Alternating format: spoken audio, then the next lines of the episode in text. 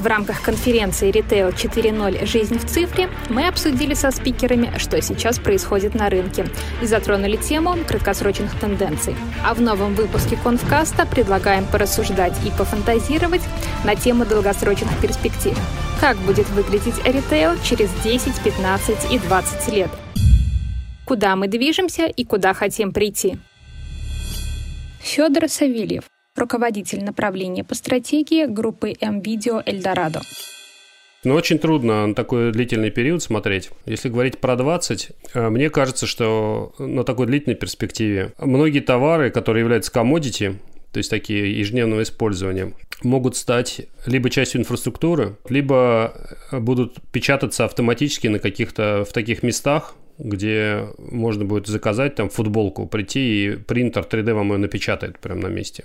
Если говорить про какие-то комодити э, предметы, которые будут частью интерьера или частью инфраструктуры человека, то сейчас уже есть э, модели телевизоров, которые состоят из таких маленьких панелей, и вы можете собрать э, любого размера себе экран, они все соединяются между собой, между ними не видно швов, и вы просто можете себе любой телевизор собирать. То есть, э, э, если это пойдет в промышленное производство, в большое, то это, в общем-то, будет закат телевизионных брендов.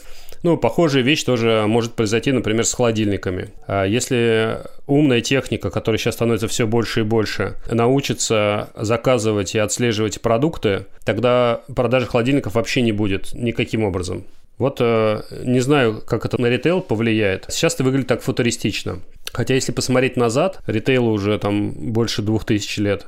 Он, в общем, не очень сильно изменился, да, несмотря на все эти изменения в технологиях и в электричество там появилось и так далее.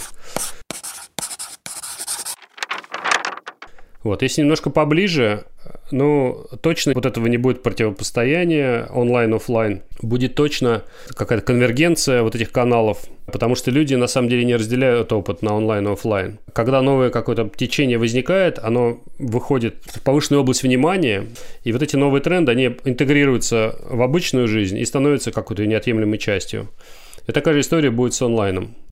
Вот здесь э, есть еще такой тренд взаимный – это желание покупателя осуществлять эффективный шопинг и иметь персонализированный опыт, с одной стороны. Это требует от ритейлера ну, большой персонализации. Даже, я бы сказал, не персонализации, а индивидуализации. То есть, когда ритейлер должен конкретному покупателю давать релевантное предложение. И здесь есть обратный тренд, который влияет. Это э, чувствительность к персональным данным. Потому что люди, с одной стороны, хотят, чтобы у них был персональный опыт, а с другой стороны, они не очень любят делиться персональной информацией. Вот. И как здесь повернется эволюция, трудно сказать.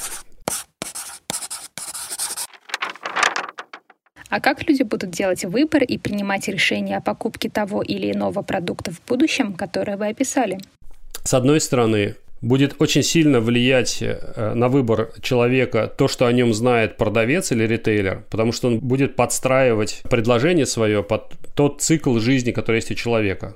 Это на самом деле не очень сложно. Вот. Ну, например, если мы как э, ритейлер знаем про вас и вашу семью, знаем связи ваши социальные в соцсетях, знаем, кто есть члены вашей семьи, и мы знаем на больших данных, что, например, там у девушки 25-27 лет в среднем 80% появляется первый ребенок. То есть мы можем начать какую-то промо-компанию гораздо раньше, чем вы сами еще задумаете о том, что пора бы там ребенка вам завести. Поэтому здесь на выбор будет влиять, э, как будет комбинация с одной стороны, это будут большие тренды, которые связаны с большими данными, то, что, то, что мы знаем про людей и какой-то индивидуальный их опыт. И это будет такой выбор предподготовленный, когда мы вам будем давать то, что релевантно, ну, ритейлер будет давать то, что релевантно для вашего конкретного кейса. С другой стороны, будет, конечно, какое-то количество людей, которые будут off the grid, что называется, да, которые не будут нигде оставлять свои данные и будут индивидуально э, создавать как-то свою жизнь. И, и такие люди, наверное, для них будет э, фронтальная часть, это как бы стандартная витрина, она может быть в разном виде, через 10 лет она может быть очень сильно виртуализирована, в которой люди будут э, выбирать сами, как, они, как им это нравится. Большой э, кусок может развиться, связанный с голосовой коммерцией.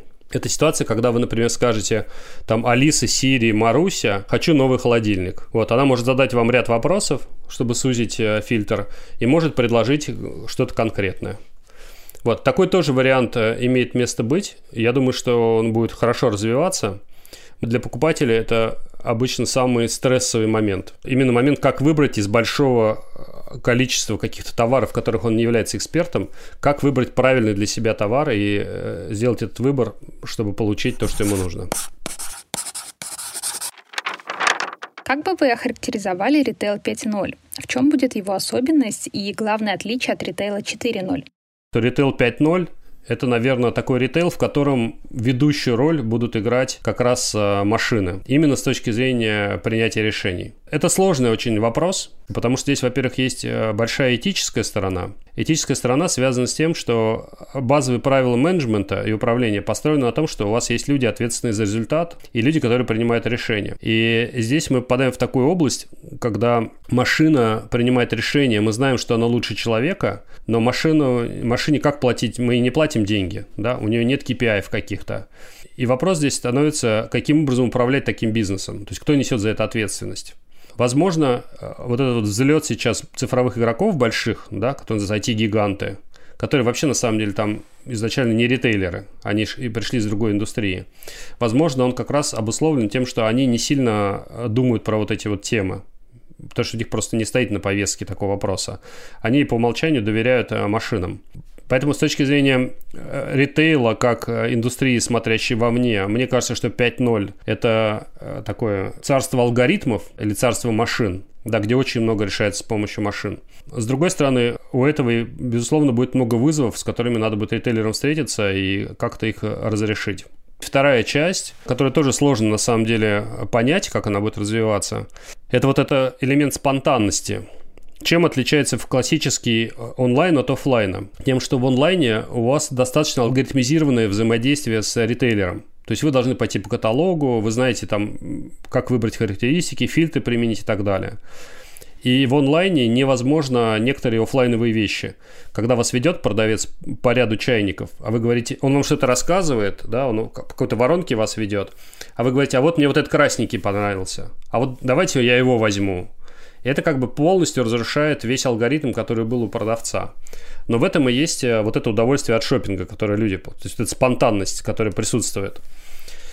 Вот, может быть, ритейл 5.0 или 6.0 сможет эту проблему решить, да, чтобы, чтобы дать человеку э, такой э, IT-based опыт, опыт через машины взаимодействия с учетом вот этой вот спонтанности, которая будет поддерживать интерес к шопингу.